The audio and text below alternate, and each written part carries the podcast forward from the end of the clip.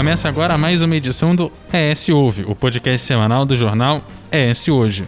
E eu, Eduardo Couto, tô aqui com o Matheus Passos. Oi, Couto. Oi, pessoal. A gente vai direto pro assunto da semana, porque não sei você, Couto, mas eu tenho muitas dúvidas para tirar aqui, porque durante a pesquisa desse podcast ficaram algumas interrogações, mas vamos lá.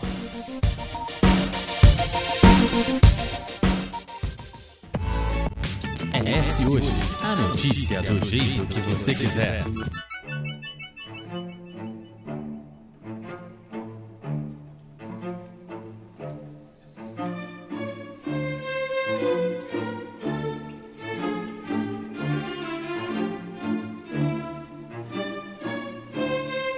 A gente está mais de um ano sem sair de forma frequente e com segurança, né? As sextas-feiras, por exemplo, eram motivos de marcar ponto em algum barzinho ou balada para curtir com os amigos, relaxar da semana corrida de trabalho ou de estudo e, claro, aquela azaração olho no olho, né?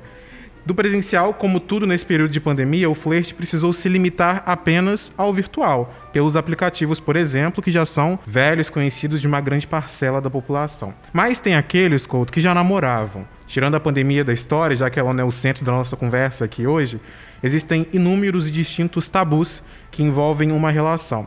Ainda mais quando a gente fala de novas formas de se relacionar, gerando inclusive dúvidas, às vezes deboches e indignação que são desnecessários, como se a decisão dependesse da opinião pública o que não é o caso aqui, né? É, entre essas novas formas de se relacionar, Matheus, a gente tem a não monogamia e que entre eles tem um relacionamento aberto, seja pela liberdade dentro da relação ou por uma reavaliação de como funciona a vida para o casal, a relação com apenas um parceiro e a decisão deve ser tomada a partir de inúmeras questões.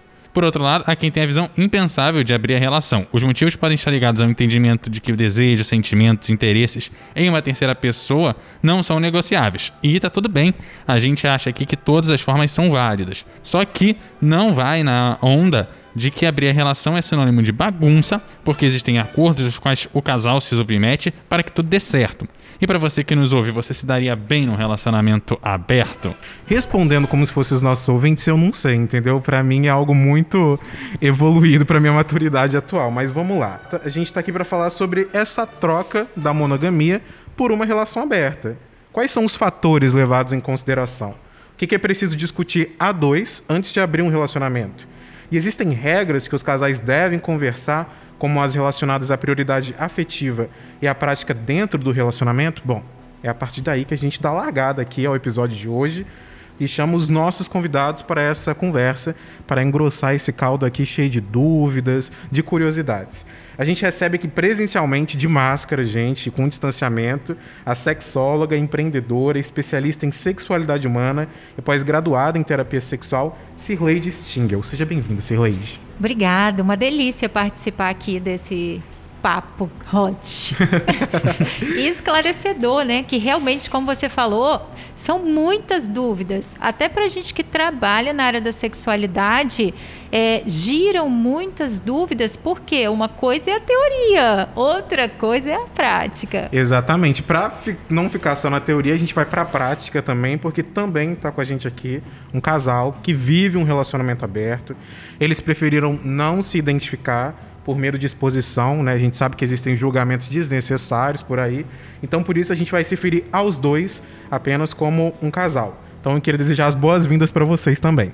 Olá, gente, boa tarde. Oi. A gente espera esclarecer algumas, alguns tabus que envolvem é, essa questão de relacionamento aberto, e são muitos, a gente sabe, até entre nós mesmo existem, então estamos à disposição. Bom, então vamos começar com a Cirleide é, perguntando por que, que esse assunto da monogamia em relação aberta engaja e acaba gerando tantas reflexões e discussões? Primeiro que a gente precisa aí desmistificar duas questões, né?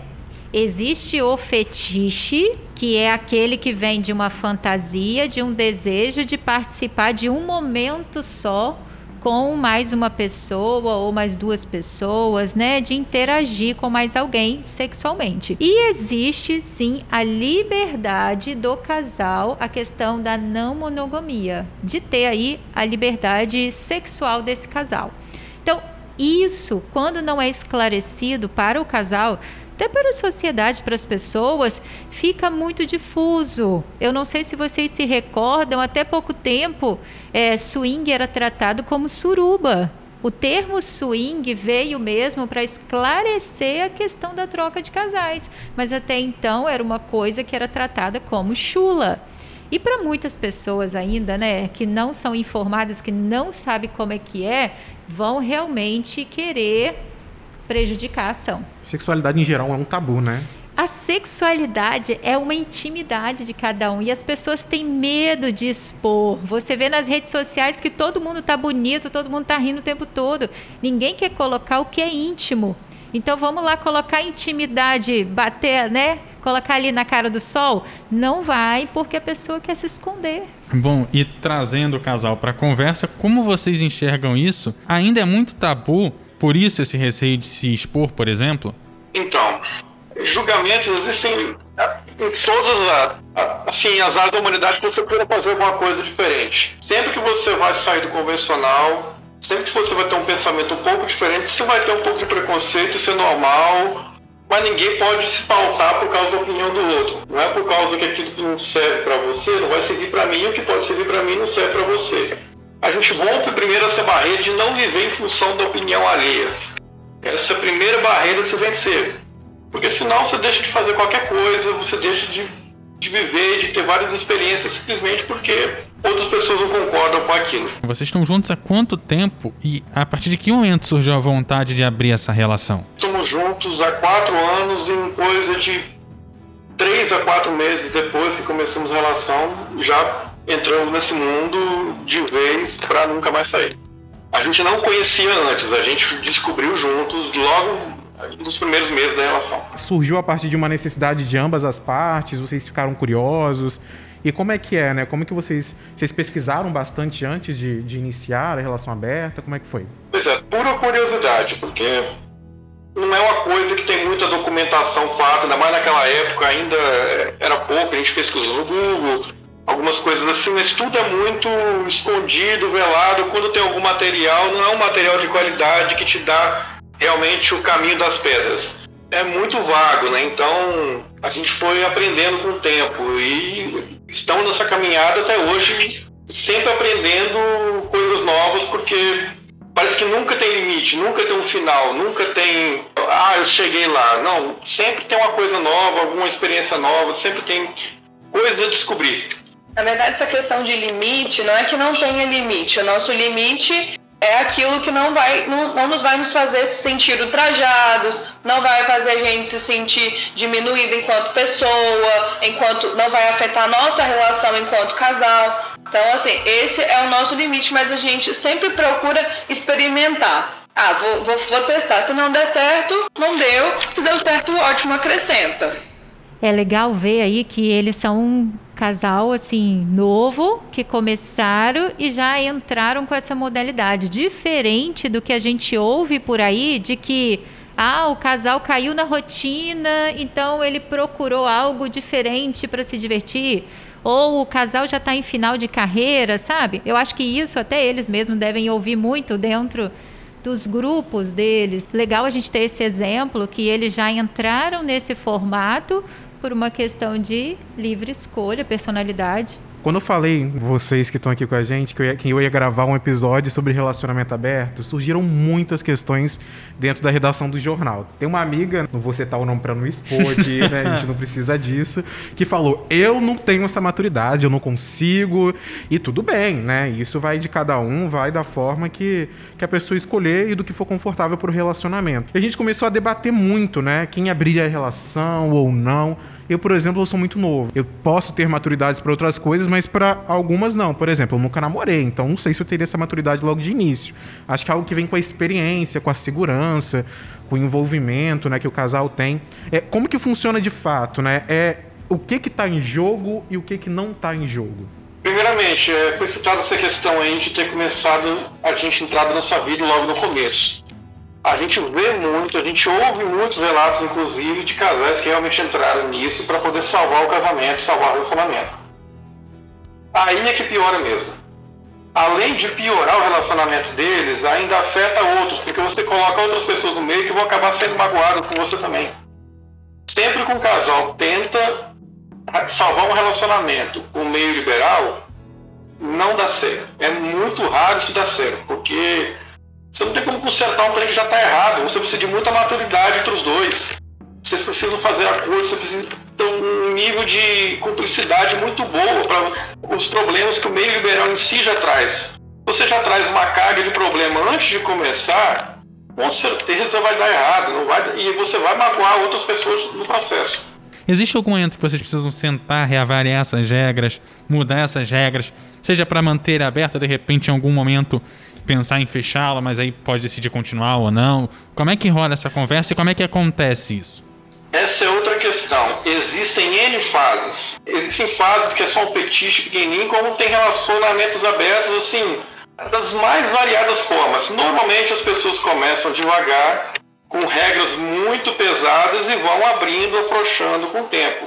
Isso é absolutamente normal. E existem fases. Às vezes você já está num relacionamento completamente aberto, você está numa fase da vida que você não está tão afim daquilo mais. Você restringe um pouco as experiências, desce, volta um pouco, coloca um passo atrás, depois você vai de novo. É muito raro alguém começar pronto. Igual você, você falou, ah, eu não sei se eu teria maturidade para isso. Ninguém sabe até tentar. Às vezes você tenta, você pode sentir um leve incômodo, mas aos pouquinhos você vai forçando a barra um pouquinho mais. Cada dia um pouquinho você vai se permitindo fazer uma coisa diferente. Quando você vê, você está no estágio que você nunca pensou estar. Então, tudo é muito progressivo. Em todos os casais, tudo é muito progressivo. Ninguém nasce pronto para isso. A mentalidade humana não foi feita para você aceitar isso de cara. Então, tudo são fases e são processos que demoram às vezes anos, até décadas para chegar em determinados níveis. É, e acordos são revistos o tempo todo, né? A gente, como eu falei, a gente testa, deu certo, ok, não deu certo, ah, não vamos testar, não, não, ou podemos testar, tentar mais tarde, ou não, se incomodou, a gente rever. Sempre, acordos são revistos sempre, sempre, sempre, sempre, porque tem que ter cumplicidade e a gente tem que se ouvir, senão não dá certo. A gente conseguiria listar uns, os principais acordos, por exemplo, que toda relação aberta precisa ter, avaliar e reavaliar? Isso varia muito de casal para casal. Tem casal, por exemplo, que não permite ter relações sexuais com outra pessoa, mas não pode beijar na boca, porque beijar na boca é muito íntimo. Tem outros que não conseguem fazer nada se não começar com um beijo na boca. Tem outros que permitem, por exemplo, interagir sexualmente com outras pessoas, mas todo mundo no mesmo ambiente.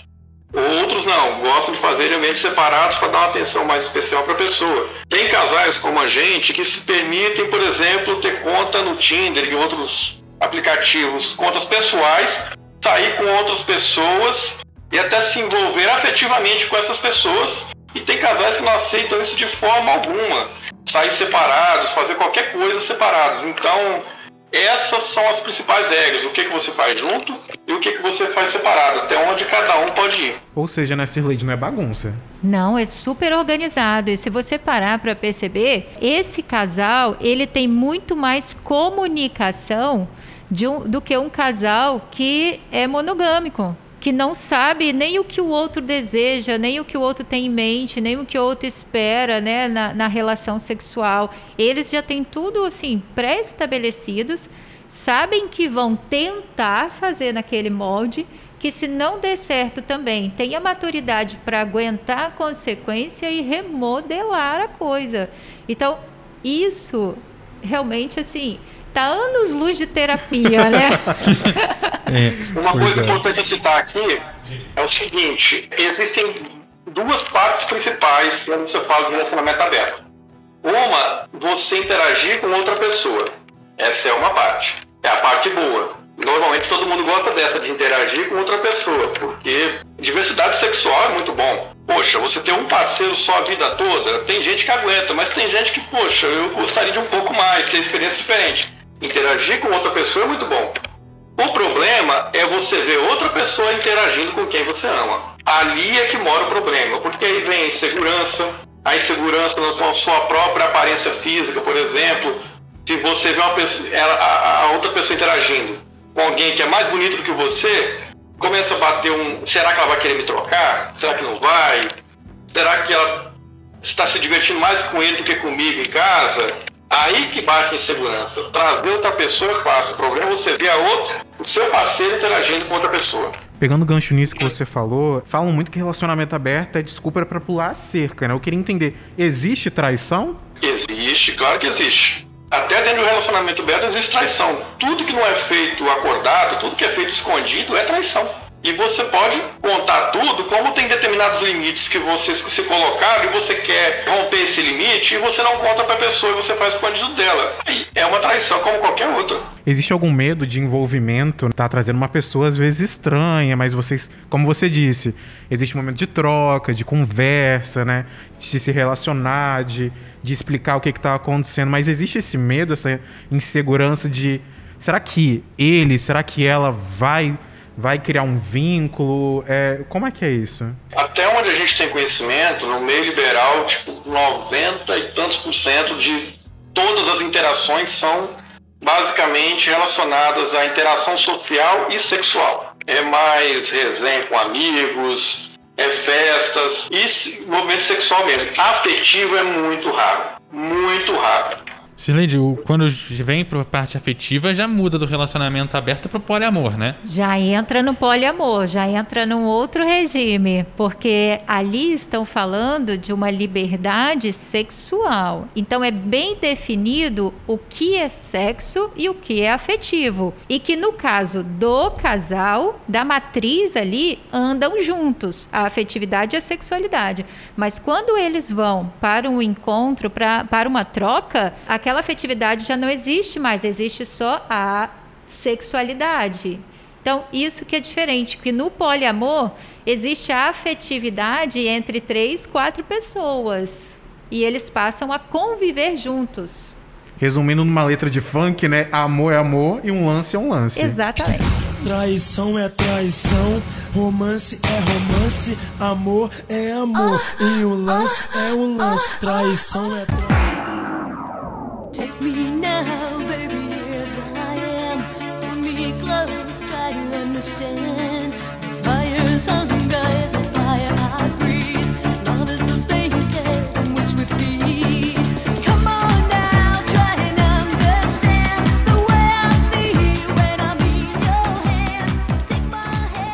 Esse acordo, né? Essa vontade de abrir sempre é acordado ou vocês, por exemplo, pode um escolher ficar com um e outro com outro? Precisa contar sempre? O nosso caso é um pouco atípico. A gente sempre fala entre nós dois que a gente só tem uma regra. A gente se colocou até hoje, que é não ter regras. Mas nós somos, assim, a exceção da exceção. Normalmente os casais são mais restritivos, mais progressivos. A gente desde o começo se propôs a fazer tudo que dá vontade.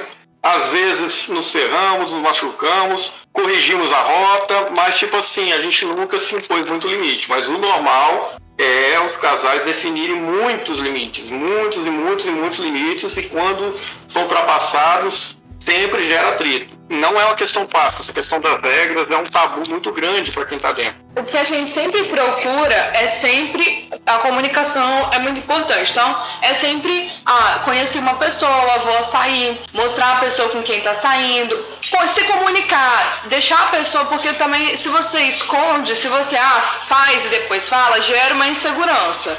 Então, é sempre importante você falar. Porque não tem um motivo de fazer e falar depois. A pessoa tem o direito de escolher não querer aquela situação, né? Até para questão de segurança também, né? É bom saber os passos de cada um, porque a gente nunca sabe com quem está se envolvendo. Então eu me preocupo muito com ela, por exemplo, com quem que ela está, onde ela está, o que, que ela está fazendo, que hora que ela vai sair.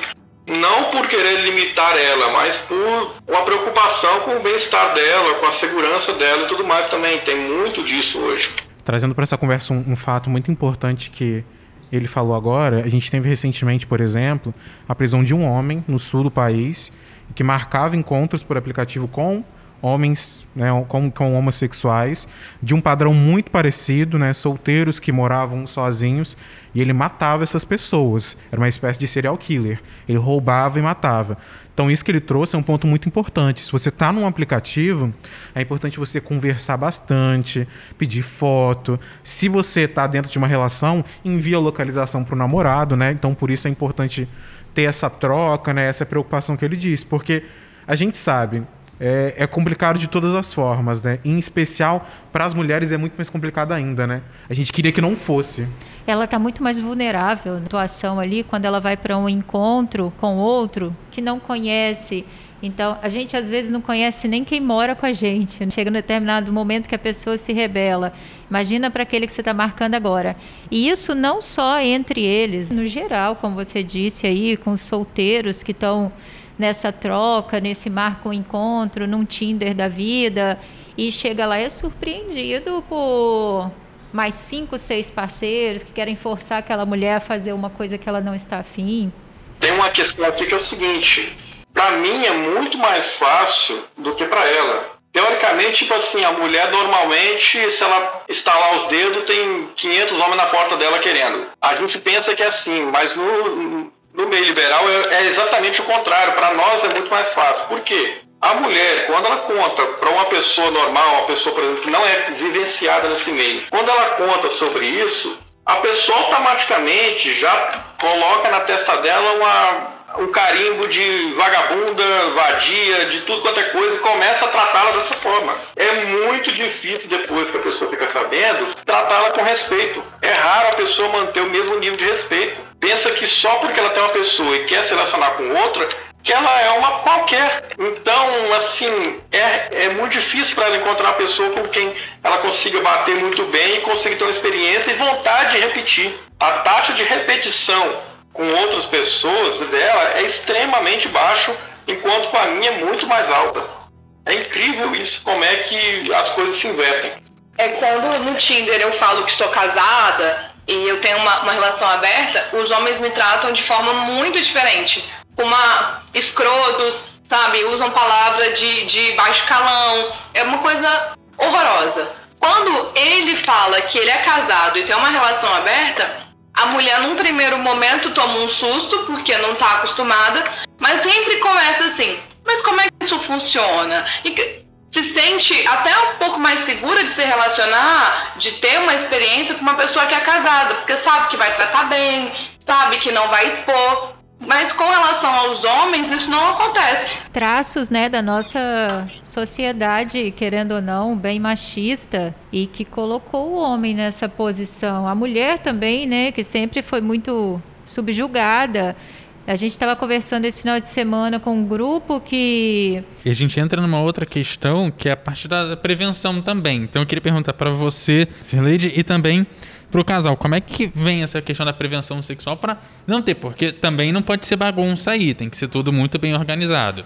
Além de ser organizado, né, tem a questão da higiene e da proteção. No caso dos homens aí, a camisinha sempre, não é nem só uma, porque a cada troca ali tem que ser trocado. E para a mulher também, que hoje tem a camisinha, falando assim, não era nem para ser uma camisinha, né? Se a gente falar da mulher, a mulher ela não é tão protegida assim com a camisinha. Ela teria que ter um short, porque a parte que fricciona mais nela externa, não fica protegida com o preservativo. Mas se a gente tem, vamos usar. Existe até outros métodos hoje que a pessoa coloca um, um filme, né?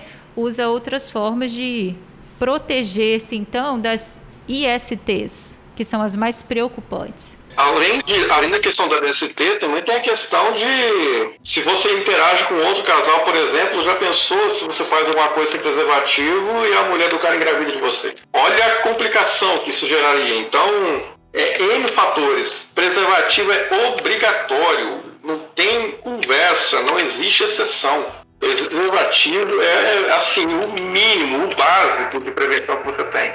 Exames frequentes, a cada seis meses, no mínimo, é, é, é, outra coisa que a gente se impõe muito, porque existem doenças que se pegam até pelo suor. Então é um risco muito grande, você tem que estar sempre atento a isso. Muita gente acha que relacionamento aberto é um parceiro vai para um lado, o outro vai para o outro, estão conectados, sabem, né, do que está acontecendo, todo mundo seguro, beleza. Então eu queria tirar uma dúvida com vocês, né? O casal que está aqui com a gente. É, os dois participam juntos dessa ficada? Existe uma regra? Às vezes sim, às vezes não. Tudo varia do momento, com quem você está. Por exemplo, quando você interage é, com outro casal, às vezes eu me dou bem com a, com a mulher do outro casal. mas ela não se dá bem com o cara do casal. Então, às vezes a gente abre mão. Um dos dois não faz nada, só interage com os outros dois. Às vezes vai os quatro. Às vezes cada um procura seu parceiro de forma separada em lugares completamente diferentes. Então não existe uma regra, mas existem muitos casais que definem regra. Não, só pode interagir se for todo mundo junto. Não, só pode interagir se for todo mundo separado, porque eu não aceito ver. Entendi. É, vocês, tinham comentado antes, né? Varia muito. E vocês, por exemplo, fizeram um acordo. Não tem regra. Vai se descobrindo aos poucos. Se machucar, conversas. Se sentir ciúme, conversa também. Mas tem outro ponto que a gente estava conversando com a Sir Lady aqui antes da gente começar a gravar, que era muita questão do homem dentro da relação aberta. Que muitas vezes existe um machismo ali dentro. Então, por exemplo, quando a gente fala em relação aberta, de um casal homem e mulher como a gente tem um exemplo aqui prático conversando com a gente, majoritariamente só mulheres participam né, dessa relação com esse casal. Por quê? O cara às vezes não é bissexual, ou fica inseguro com um homem ali, né? Às vezes bate uma insegurança, um ciúme, ou a questão, você estava até falando, né? O medo dele tomar, né, a, a, mulher, ou tomar não porque não é uma posse, não é um objeto, mas o medo de ter uma afetividade que possa desenrolar ou aflorar uma um sentimento além daquele casual, né? Exatamente. Existem casos e casos. Como no caso ali desse casal, eles colocam ali é, poucas regras, porque eles se sentem confortáveis dentro desse acordo deles, né? Dentro dessa liberdade. Agora, você vê muitas vezes que o casal ele não está tão à vontade assim, então ele começa a colocar mais regras ainda. Tipo, vai chegar lá, só a mulher que vai interagir, ou só o homem vai interagir, ou ah, não, eu não vou interagir, não quero outro homem, só quero se for uma mulher solteira que vai entrar para o nosso grupo. Porque depende dele, do que como ele está e como ele vai ser visto, como ele vai ser analisado. Eu tive um cliente há pouco tempo que ele não aceitava outra mulher. Ele só aceitava homem. E aí ele acabou verbalizando para mim que ele não aceitava outra mulher porque ele tem um órgão sexual pequeno, que ele julga pequeno. Então ele acha que a outra mulher vai ficar julgando ou vai deixar ele de lado no meio da relação por causa disso. Então ele tem um processo ali de inferioridade dele, tá? De insegurança ele queria participar e aí ele acabava limitando as possibilidades. E também eu acho que vale do, do cara dessa questão da bissexualidade de que você vai pro jogo, você vai pro jogo. Você pode não ficar com outros caras fora dali, mas a partir do momento que você foi pro jogo, vai pro jogo e encara o que tiver. Eu acho que na, na minha cabeça funciona assim. Como que funciona, é, como que funciona para vocês? Então, respondendo essa questão da bissexualidade, a maioria dos homens no meio liberal não interagem com outros homens sexualmente ou qualquer outra forma a nível homossexual. Sempre as mulheres é que interagem mais entre elas. Às vezes só de uma forma curiosa, um beijo, uma coisa simples, ou até é, sexualmente mesmo em relacionamentos. Mas por via de regra, normalmente é assim. Homens não interagem entre si e mulheres se permitem fazer alguma coisa a mais quando dão vontade. E Sir Lady, por fim, quem quer tentar uma relação aberta, o que, que é preciso, né? Até onde vai essa liberdade? Quais são os riscos disso? É, o casal tem que estar bem certo desse desejo e de que não é somente uma fantasia, não é somente ali um fetiche, que ele quer entrar nesse mundo e que é um mundo que ele pode sim tentar, viu que não gostou, ele tem que se sentir seguro entre casal para retornar ao outro modelo da monogamia. Então, eu aconselho o casal ir dessensibilizando esse processo aos poucos. Conversaram os dois, chegaram num acordo que vão, que querem tentar. Então comecem indo em um local só para visualizar, só para ver como que funciona sem ainda interações, ou que convide uma pessoa, uma terceira pessoa, e aí aos poucos vão introduzindo nesse mundo para ir dessensibilizando mesmo as questões de que podem acontecer ciúme, pode acontecer insegurança, pode mexer inclusive com questões é, bem pessoais e a pessoa desenvolver uma ansiedade naquele processo, uma disfunção sexual que é bem comum Às vezes o homem fica muito ansioso, chega lá no momento ele não consegue ereção, ele tem uma ejaculação rápida, e aí como que ele vai se desenvolver, se desenrolar nesse processo?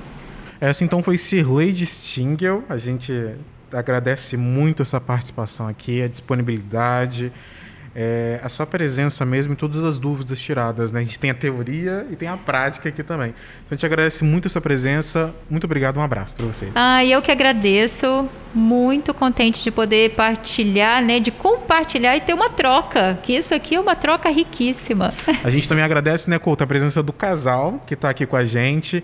Eles que trouxeram a prática, as dúvidas, se expuseram de uma forma, né, mas preservando a identidade para que a gente possa conversar sobre essas formas de relação. Então, muito obrigado vocês também, casal.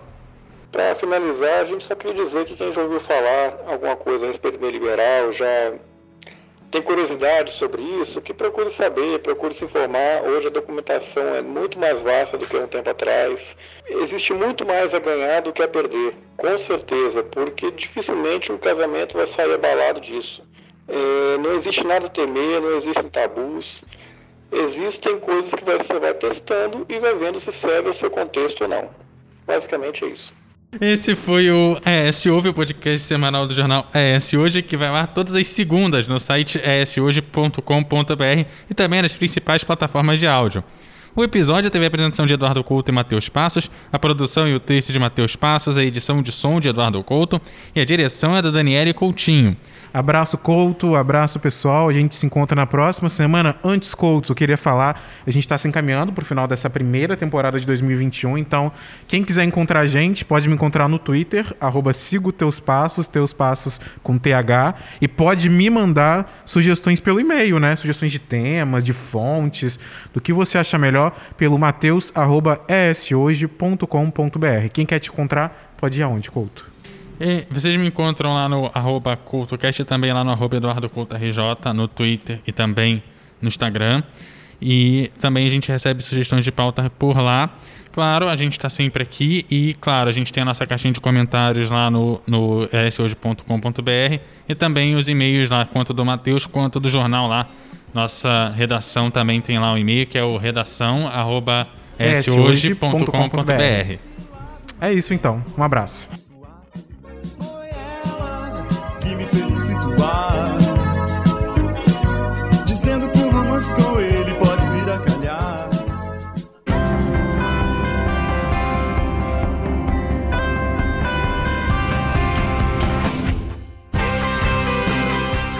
Você encontra o ES Hoje nas redes sociais, arroba ES Hoje no Twitter, Facebook e Instagram, no canal do YouTube e em shoje.com.br.